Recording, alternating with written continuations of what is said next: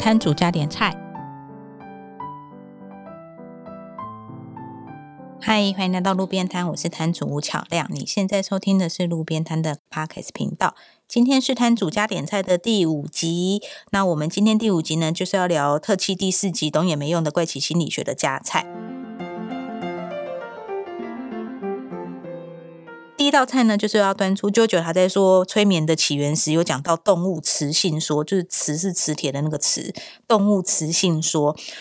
这个动物磁性说呢，是十八世纪维也纳医生梅斯莫。梅斯莫提出的，梅斯莫宣称呢，自己发现了一种流窜在所有人身上的新的生命之力，他把这个东西称作为动物磁性。而这个人呢，他自称为可以拥有操纵动物磁性力量，可以透过它来治病。这套疗法在当时曾是风靡了整个欧洲的贵族圈，也让这个梅斯莫医生呢名利双收。用这套方法在自家豪宅中治疗皇室贵族等精英，连音乐家。海顿、莫扎特也都去他们家拜访过，但是这个动物雌性的疗法到底怎么进行的呢？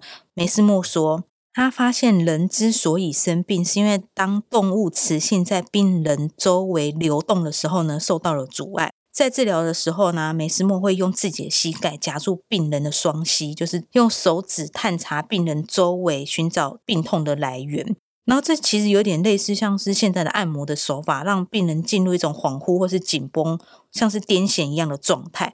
然后梅斯莫说，这样可以打通病人内在阻塞的地方，让动物磁性再次的自由流动，特别是在头跟脚这两极之间的流动。为什么特别强调头跟脚呢？是因为他认为头可以从天上接收动物磁性流。脚则可以跟大地接触，也能接收到另外一种磁性。他个人凝视与触摸的力量呢，可以借由铁棒来征服。他会用铁棒来接触病人疼痛或不舒服的地方来治病。他还曾经制作一个仪器，就是这个仪器呢，就是可以向周围伸出许多铁棒的大圆筒。铁棒可以调整高度，坐在这个仪器周围的病人呢，可以借由铁棒将疗效导往身体需要任何治疗地方，包含了胃部啊、脾脏啊、肝脏这些或其他呃难以启齿的部分。病人只要围绕着这这张桌子而坐，并且由一条绳子串起来，形成一个催眠流，其实有点类似现在电流流通电路一样的道理，就是你把它串起来嘛，它就可以有一个流这样子，等待治疗出现结果。然后呢，没多久，这些神经质的病人就会昏倒、失去意识，然后开始抽搐。但这些疗法听起来，呃，里面的情欲的色彩实在太明显了。后来甚至发展出一些八卦情节。这些呃八卦情节部分呢，就是我们在完整资料部分有附，就是自己去查看哦。我这边就不多说。然后因为这些八卦情节招来很多善笑跟严厉的批评。那梅斯莫医生呢，他一直很希望自己的发现能被官方认证。他甚至游说法国的医皇家医生以及法国科学院都没有成功。但是这个疗法其实还是受到许多贵族名人的支持。当然啦，这个一定有很多的反对者。他的反对者甚至曾经要求法王路易十六组一个委员会去调查这件事情。结果没有物理证据可以显示动物雌性确实存在。但是梅斯的病人和学生几乎完全不 care 这件事情。直到有一次啊，梅斯莫在大众面前治疗那个普鲁士国王，就是腓特烈二世的弟弟，展现医疗效果，最后不幸大失败。梅斯莫甚至因此羞愧的逃离巴黎，然后之后也没什么讨论他了。催眠也就不再像一八七零年代那么受欢迎。之后，催眠就变得比较像是一种娱乐，不是治疗手段，还融合了一些巫术啊、超自然色彩。到现在，当代的催眠也已经不是十八世纪的模样了。很有趣的是，英文的“催眠”这个字啊，其实就是来自梅斯莫的名字。那接下来要推出的第二道菜呢，是在这一集里面有稍微提到的茶叶占卜。上次我们在聊那个墨字测验的时候稍微提到，然后茶叶占卜其实它同样是呃人们对图案的理解，然后判断出它的内心投射。这件事情最早是发生在中世纪的欧洲，许多算命师、占卜师啊会利用蜡烛燃烧，然后滴蜡成一个形状，或者铅啊一些容易溶的物质的形状跟痕迹，然后帮人家解读命运。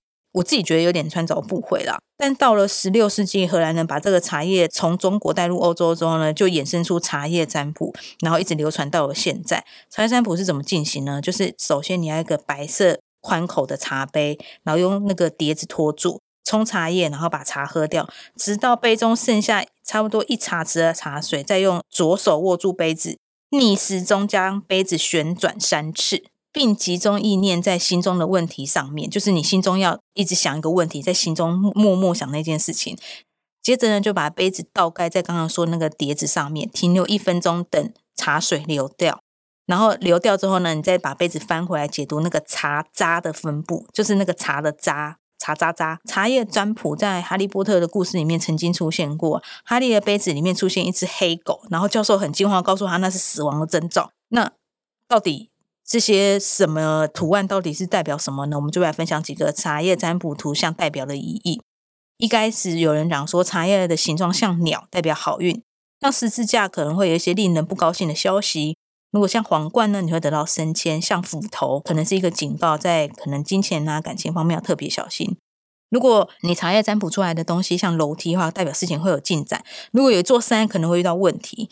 一般来说啊，如果茶叶立于茶杯的边缘，代表事件在接下来的一个月会发生；如果在茶杯的底部，大约会在两年内发生；如果在边缘跟底部中间，将在十八个月发生。呃，以上。就我个人是没有太相信，但是还是就是让大家参考看看。那如果你今天要长夜占卜的话，希望大家都能够占卜到你心中想要的鸟啊、皇冠啊，或者是一些好事情喽。那今天的摊主家点态就到这边，谢谢你的收听。